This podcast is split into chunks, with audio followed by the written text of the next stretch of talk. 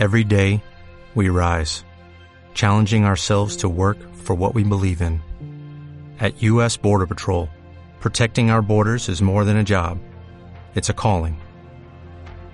Agents answer the call, working together to keep our country and communities safe.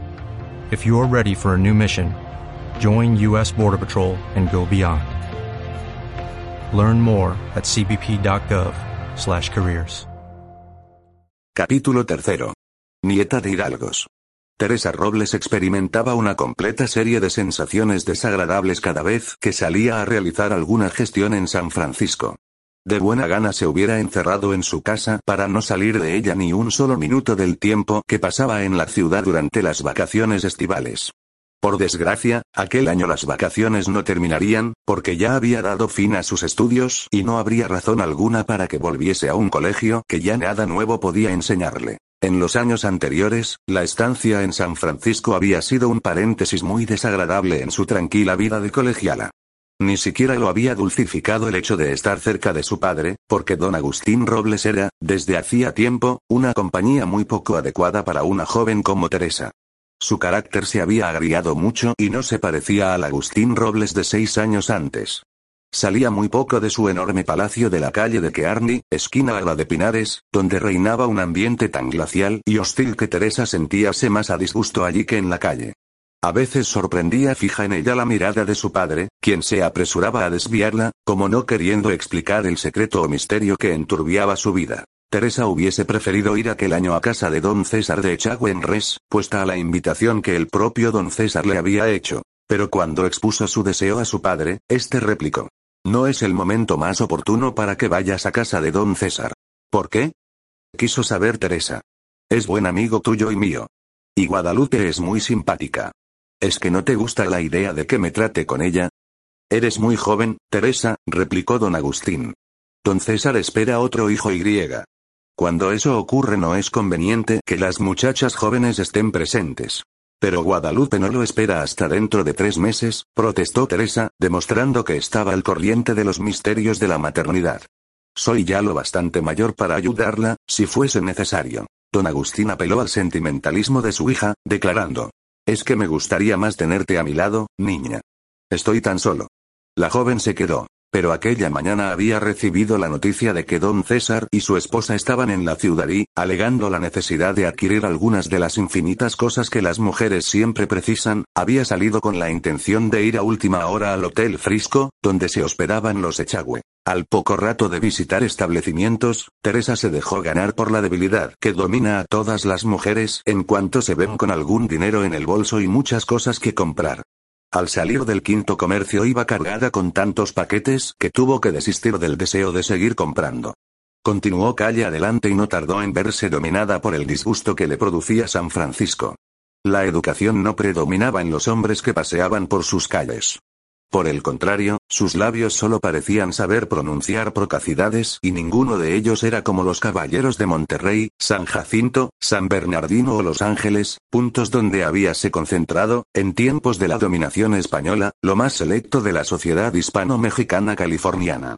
San Francisco o Buena, había sido durante mucho tiempo un simple poblado de pescadores y solo algunas familias acomodadas habíanse instalado allí algo después de la inclusión de California en el estado mexicano, huyendo del turbulento Monterrey y Los Ángeles, cuna de los nacionalistas californianos.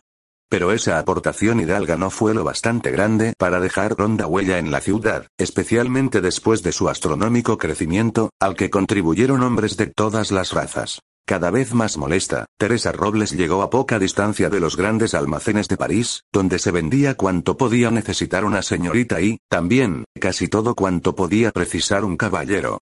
Cuando Teresa llegó frente a la puerta del establecimiento, que de grande solo tenía el título, se detuvo vacilante, a la vez que también lo hacía Nathaniel Morrison, que acababa de cruzar la calle. El motivo de la detención de Nat no fue otro que Teresa. Esta era demasiado bonita para que el joven abogado dejara de fijarse en ella. Y en aquellos momentos, el gesto de disgusto y repugnancia que daba expresión al rostro de la joven aumentaban su atractivo. La causa del disgusto y la repugnancia que sentía Teresa era un grupo de borrachos o, por lo menos, de cerebros algo intoxicados por los vapores alcohólicos que, situados estratégicamente, se dedicaban a molestar a las mujeres que pasaban por la acera. Como muchas, lejos de molestarse, sentíanse halagadas por aquel interés que despertaban, y replicaban con más descaro que el de los propios hombres, el corro formado por los curiosos iba en aumento y Teresa hubiera dado de buena gana media vuelta si su orgullo no la hubiera frenado. Al fin y al cabo sería una huida y ella era una Robles, es decir, que pertenecía a una familia que jamás había retrocedido ante ningún peligro. Sin embargo, tampoco le seducía la idea de someterse a las burlas de aquellos hombres.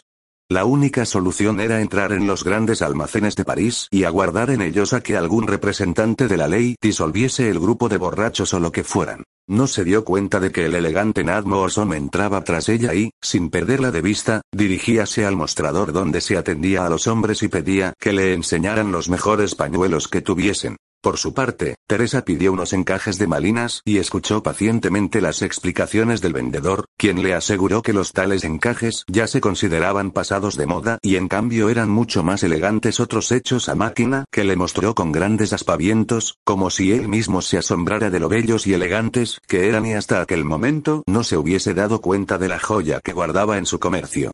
No encontrará nada que se le pueda igualar, aseguró. Pero yo quería malinas, dijo Teresa. En su foro interno, la muchacha Seil, graba de la oportunidad que Emilio López, propietario de los grandes almacenes París, le daba de pasar tiempo hasta que se marcharan los hombres que la habían obligado a entrar allí. Señorita. Protestó Emilio López. Los encajes de Malinas son hechos a mano. En cambio, estos han sido tejidos a máquina. Pertenecen a este siglo y tienen todas las cualidades de la técnica moderna. No quiera comparar el trabajo salido de los más grandes talleres del mundo con la labor de una torpe campesina que no hace más que repetir lo que hicieron su madre y sus abuelas. Fíjese bien en esto.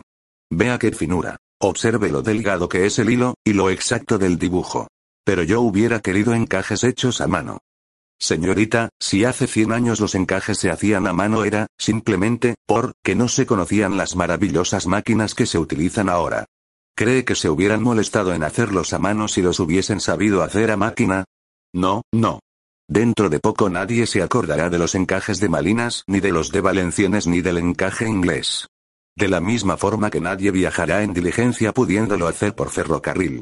Un traje moderno debe llevar encaje moderno y no una antigualla como el Malinas. ¿Se le ocurriría a usted ir a pie a Chicago pudiendo ir en el tren? No, no. Creo que tiene usted razón, replicó Teresa, aceptando tres metros de una horrible puntilla que no sabría en qué utilizar, como no fuese para unas cortinas de la despensa. Entretanto, Nathaniel Morrison había comprado doce pañuelos que no necesitaba. Cuando Teresa trató de recoger todos los paquetes que había dejado sobre el mostrador para examinar los esperpentos de la técnica moderna, el abogado acercóse a ella, ofreciendo. ¿Me permite que la ayude, señorita? Va muy cargada. Saldré a buscar un coche. No puede usted ir así por la calle. Sin esperar el consentimiento de Teresa, Nat cogió los dos paquetes mayores y salió con ellos de los grandes almacenes París en busca de un coche de punto, pasando entre el grupo formado alrededor de los alegres borrachines que seguían escandalizando en plena calle. No tardó Morrison en encontrar el carruaje que necesitaba. Subió a él y regresó a los grandes almacenes París, seguro, gracias a la precaución que había tomado de llevarse los dos mejores paquetes de Teresa, de que ésta aún continuaría en la tienda. La joven se estaba diciendo que debía rechazar el coche y debía demostrar a aquel entrometido que ella era una señorita educada en el mejor colegio de Boston. Seguramente lo hubiera hecho así de tratarse de un caballero menos joven y menos agradable que aquel. Pero eran tantos los atractivos que se reunían en Nagmorson, y además, sí, claro, además estaban aquellos desagradables borrachos por culpa de los cuales había entrado en el establecimiento a comprar unos encajes que no le hacían falta. Y era indudable que el joven tampoco necesitaba aquella docena de pañuelos que había ido comprando mientras ella concentraba toda su atención en las puntillas. Desde el momento en que había entrado tras ella en la tienda, sí, era seguro que se interesaba por ella, y no había mal alguno en que una muchacha aceptase la cortesía de un caballero, de un caballero joven, atractivo, elegante y educado, cualidades conjuntas muy difíciles de encontrar en San Francisco, que había tenido la delicadeza de hacer venir un coche descubierto. Claro que ella no debía tolerar que la acompañara en el coche. El favor se terminaba con la busca del vehículo. Pero las intenciones del abogado eran muy otras. Subiendo al coche detrás de Teresa, preguntó, con la mayor naturalidad del mundo. ¿A dónde desea usted que la lleve, señorita? Teresa pensó que debía decir, caballero, tenga la bondad de bajar. Soy una dama y no quiero que se me vea acompañada en público por un hombre que no tiene ningún parentesco conmigo, pero en vez de esto dijo, debo ir al Hotel Prisco. Pero no es necesario que usted se moleste en acompañarme. Nathaniel Morson aseguró alegremente que el acompañarla lo sería todo menos una molestia para él. Luego preguntó. Usted es forastera en San Francisco, ¿verdad, señorita? Como corresponde a toda señorita bien educada, Teresa respondió a la vez con un movimiento afirmativo de cabeza y un suave. Sí, señor. Es usted bostoniana, ¿verdad? Por lo menos su acento sí lo es. Solo el acento, replicó Teresa, agregando. Soy californiana. Es verdad, replicó Nat. Sus ojos, su cabello y su cutis son de esta tierra, que posee las mujeres más hermosas del mundo. ¿Ha recorrido usted el mundo entero, señor? Nat sonrió. No. Solo he visitado una pequeña parte de nuestra enorme patria. Pero he oído ese comentario en labios de muchos hombres que recorrieron el globo y pudieron comprobar lo que yo digo. En cuanto la vi a usted me dije que había llegado hacía poco a San Francisco. ¿Cómo lo adivinó? No lo adiviné, señorita, lo vi, de la misma forma que advertiría enseguida la aparición de un nuevo sol en el firmamento. Hago mal en permitirle decir esas cosas, caballero. Si mi padre supiese que he aceptado su invitación, no me perdonaría jamás. Los padres californianos son terribles, sonrió Nathaniel. Pero hasta ellos tienen que admitir que los tiempos cambian y que se debe vivir como corresponde al siglo XIX, no al siglo XV. ¿Pasará muchos días en San Francisco? No sé, sonrió Teresa. ¿Podré ir a buscarla mañana por la mañana al hotel? De ninguna manera. ¿Se enfadaría su padre? Sí, y, además, mi reputación sufriría mucho. Los californianos de verdad vivimos en un círculo muy reducido en el cual repercuten todos los chismes y murmuraciones. Entonces, ¿cuándo podré volver a verla? No sé, probablemente no me verá más. ¿Se marchará de San Francisco? Es usted muy curioso. Me gustaría enseñarle cuánto de hermoso tiene la ciudad. No creo que en San Francisco haya nada hermoso. Si acaso, la bahía, y esa ya la he visto. ¿Qué malo le ha hecho esta ciudad para que le profese tanto odio? Es perversa, está dominada por el pecado. Algún día será castigada de la misma forma que lo fueron Sodoma y Gomorra. Creo que exagera, señorita. Al lado de grandes vicios encontrará usted enormes virtudes. Y, al fin, serán las virtudes las que predominarán sobre el vicio. Ahora estamos en una época de transición. En este momento el coche se detuvo frente a la puerta del Hotel Frisco. Ya hemos llegado, dijo, innecesariamente, Teresa. Muchas gracias por su amabilidad. Ágilmente saltó del coche, antes de que Nat pudiese anticiparse, y recogiendo sus paquetes dijo, con una sonrisa que Morrison tardaría muchos días en olvidar. Adiós, señor defensor de San Francisco. Un momento, pidió Nat. Dígame su nombre. Teresa, respondió la joven. Y, dando media vuelta, entró en el hotel al mismo tiempo que un caballero y una mujer iban a salir. Al ver a Teresa los dos lanzaron una exclamación de alegría y la muchacha abrazó a la dama, que correspondió a su abrazo, llevándose luego a Teresa hacia uno de los sofás del vestíbulo, en tanto que el hombre se hacía cargo de los paquetes. Dirigiéndose al conserje, que había acudido a cerrar la portezuela del coche, Nat preguntó. ¿Quiénes son?